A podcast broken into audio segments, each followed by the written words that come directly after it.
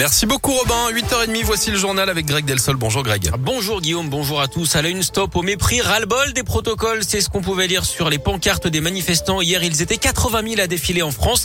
Entre 2 et 3 000 à Lyon, enseignants, personnel éducatif ou encore parents d'élèves. Ils étaient là pour dire leur colère et leur épuisement. Les syndicats dénoncent l'incohérence hein, du ministère de l'Éducation nationale et demandent plus de moyens, à commencer par le nombre de remplaçants. Dans le cortège lyonnais, il n'y avait d'ailleurs pas que des professeurs. Anouk est surveillante dans un collège de l'Académie de Lyon. Elle a tenu à manifester pour faire entendre la voix des assistants d'éducation. Eux aussi sont submergés. On se considère un peu comme les invisibles. On a l'impression qu'il n'y a que les professeurs, les parents et les élèves. Alors qu'en fait, il y a toute la vie scolaire, les CPE, les AED, les AESH.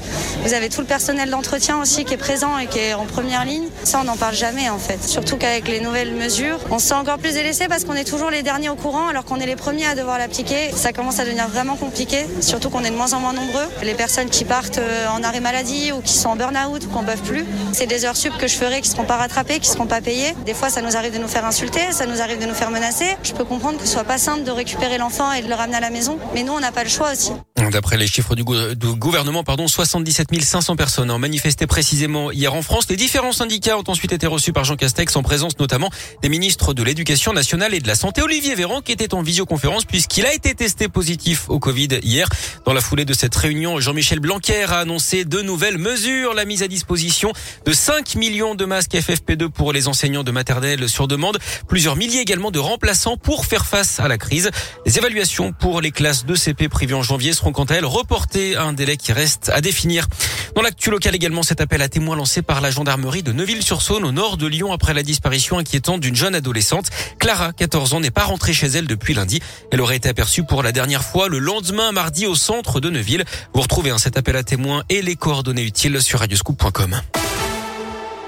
Quand des femmes enceintes développent des formes graves de Covid avec la cinquième vague, des femmes enceintes partiellement vaccinées ou non vaccinées arrivent à l'hôpital.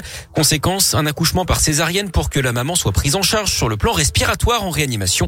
Du coup, les bébés naissent prématurément et se retrouvent en néonatologie. Pour éviter ce genre de situation, la vaccination des femmes enceintes reste le meilleur moyen d'après le docteur Nathalie Canu. Elle est référente Covid dans un centre hospitalier de la région. Le message pour les femmes enceintes, c'est que si elles veulent protéger leur bébé, il faut qu'elles se vaccinent elles-mêmes, se protéger elles-mêmes, pour pouvoir effectivement aussi transmettre leurs anticorps à leur enfant, hein, sachant que, je le redis, le vaccin ne passe pas la barrière materno-fétale. Donc le vaccin ne va pas au bébé. Le vaccin, il est bien administré à la maman. C'est la maman qui produit des anticorps, de la même façon qu'elle en produit quand elle fait une autre maladie, quelle qu'elle soit. Et c'est ces anticorps-là qui protègent aussi l'enfant à la naissance. Et avec le variant Omicron qui a pris le dessus sur le variant Delta, le profil des patients pris en charge dans les hôpitaux a changé avec des malades plus jeunes que lors des vagues précédentes et la plupart du temps non vaccinés. C'est le jour J pour donner son sang à Lyon. C'est à partir de 9h et jusqu'à 19h aujourd'hui au stade de Gerland en lien avec le loup rugby. Il faut prendre rendez-vous en ligne. Et puis en tennis, la suite de la saga Novak Djokovic. On a appris ce matin, il y a quelques minutes, que le Serbe était de nouveau privé de visa en Australie. Lui qui est entré sur le territoire sans être vacciné, il devait bénéficier d'une exemption euh, vaccinale, euh, médicale, pardon. Décision prise sur des bases sanitaires et d'ordre public, hein, d'après le ministre de l'immigration.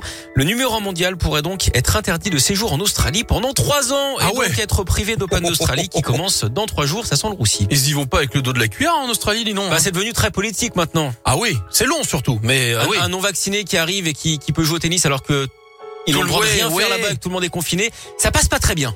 Je- oui, mais c'est alors c'est passionnant à suivre. C'est vrai. C'est très Ah bah, ironique. ce cette semaine a été incroyable. Ah oui, oui, oh là là. Sur le plan tennistico-médical, Oh là là, oh là là. Oui, beaucoup. hein.